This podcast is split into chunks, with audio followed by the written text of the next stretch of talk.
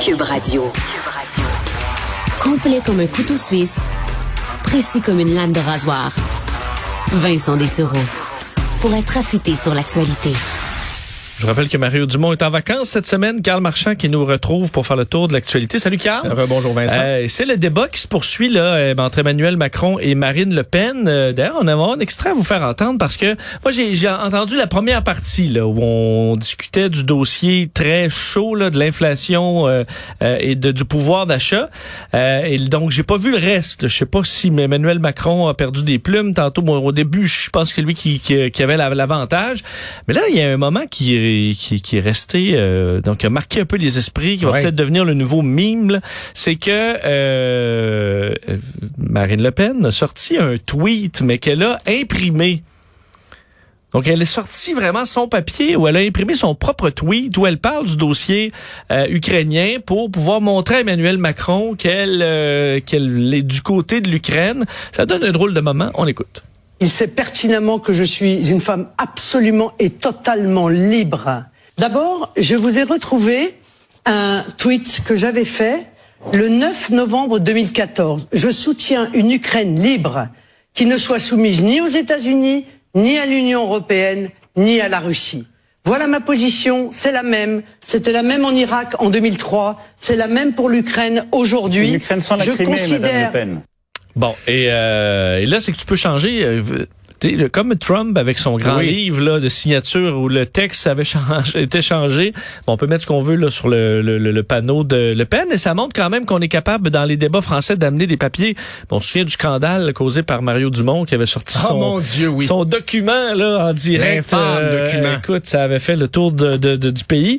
Euh, donc, euh, c'est toujours en cours. Là, on a les, des dossiers chauds quand même internationaux, l'immigration qu'on en fait comme ça les uns après les autres. Les retraites, par exemple et on sait que c'est une question qui semble ne jamais se régler en France.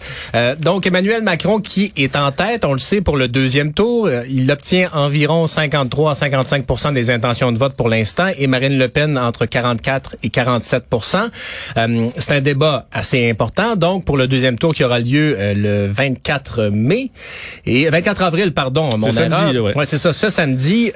Et évidemment c'est la prise 2 parce que Macron et Le Pen s'étaient affrontés dans un débat il y a cinq Marine Le Pen qui disait, écoutez, je suis beaucoup mieux préparée maintenant. Elle, on la sent moins nerveuse d'ailleurs qu'il y a cinq ans dans ce débat-là. Euh, et Marine Le Pen aussi qui, elle, veut, par exemple, faire un référendum, si elle est élue, pour une révision de la Constitution pour amender les politiques d'immigration.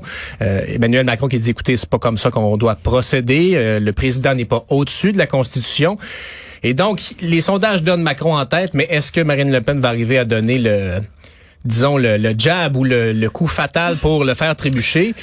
Disons qu'il est assez habile pour l'instant. Et sur le ton, c'est ça, j'essayais de voir un peu les commentaires et euh, c'est que c'est beau de dominer, mettons, Emmanuel Macron est bon là, dans ce genre de débat-là. En même temps, il faut pas pousser un peu trop pour faire la leçonnette là, tout le long ou faire le procès. Euh, jouer au professeur, exactement, ça, ça revient souvent. Et là, tu peux te retrouver à te planter parce que tu en as un peu trop mis. Il faut que tu doses aussi. Euh, mais bon. Et le professeur Macron qui a joué au président pendant le début de la campagne, hein, parce qu'il faisait pratiquement pas campagne en disant je dirige la France, euh, comme s'il n'avait pas le temps de faire ça. Et pendant ce temps-là, Marine Le Pen, elle a tapé sur le clou de l'inflation, l'inflation, puis quand on met notre main dans nos poches tous les jours pour aller à l'épicerie, on la voit, l'inflation, ça parle aux gens, c'est pas de la politique extérieure. Alors bon, c'est le cas en France aussi. Donc, et as le dossier, euh, le dossier euh, évidemment chaud de la politique extérieure avec la Russie et, euh, l'Ukraine. Donc là-dessus, ça, bon, ça, ça le, débat va se poursuivre. Et on comprend que l'enjeu, on en parlait avec Guillaume Lavoie tantôt, quand même au niveau international est grand, là, parce que l'Union européenne parlait presque d'une seule voix, à l'exception de la Hongrie, mais la France est beaucoup plus puissante que la Hongrie au niveau euh, international. Un peu. Un peu. Un, peu. pas mal.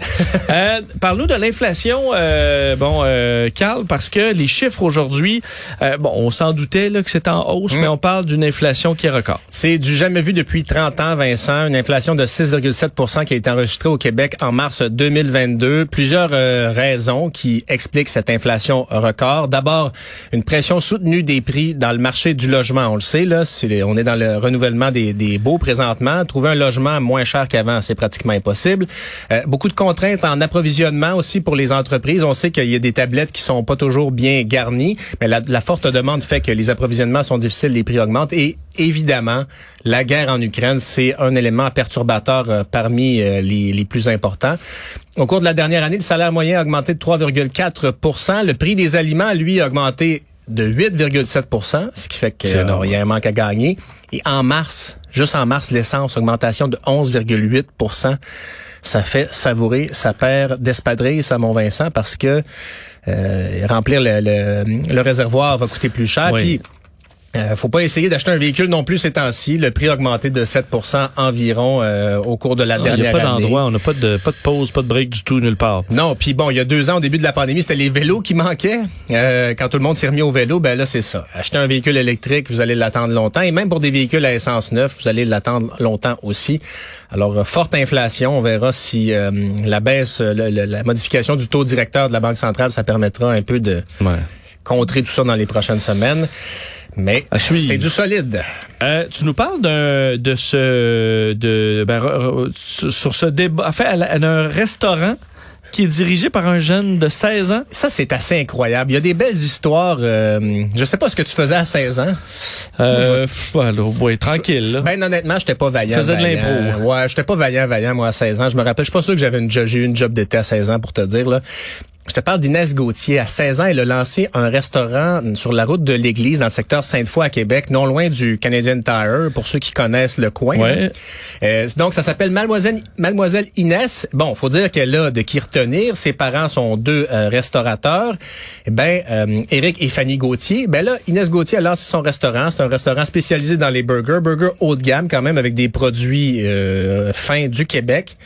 Elle a donné une entrevue à notre collègue Jean-François Guérin ce matin. Elle a, à 16 ans, déjà publié deux livres de recettes.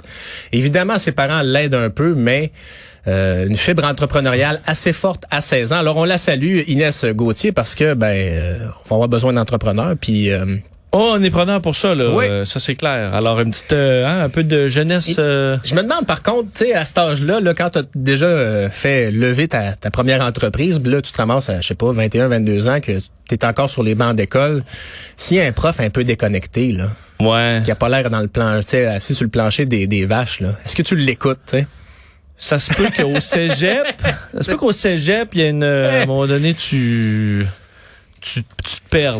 C'est facile de se perdre au cégep d'ailleurs. Ouais. Je me suis perdu un peu moi aussi euh, parlons quand même en terminant avec le bilan du jour de la, de la COVID au, euh, au Québec où on voit quand même une hausse des, euh, des hospitalisations. Et là, ça c'est moins drôle. On est à 2381 personnes hospitalisées. C'est une augmentation de 100 personnes euh, à l'hôpital. 101 personnes aux soins intensifs, 26 euh, décès qui ont été euh, comptabilisés aujourd'hui, donc pour un total de 14 740 personnes décédées des suites de la COVID au Québec.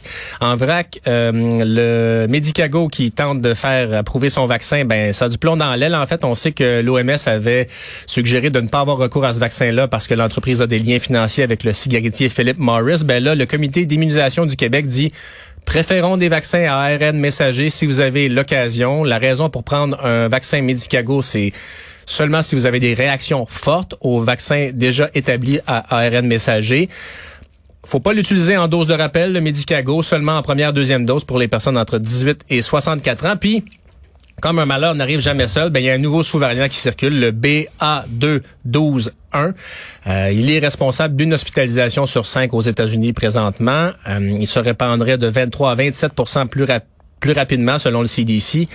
Alors, euh, comme quoi le variant Omicron a une capacité, semble-t-il, presque sans fin de se reproduire.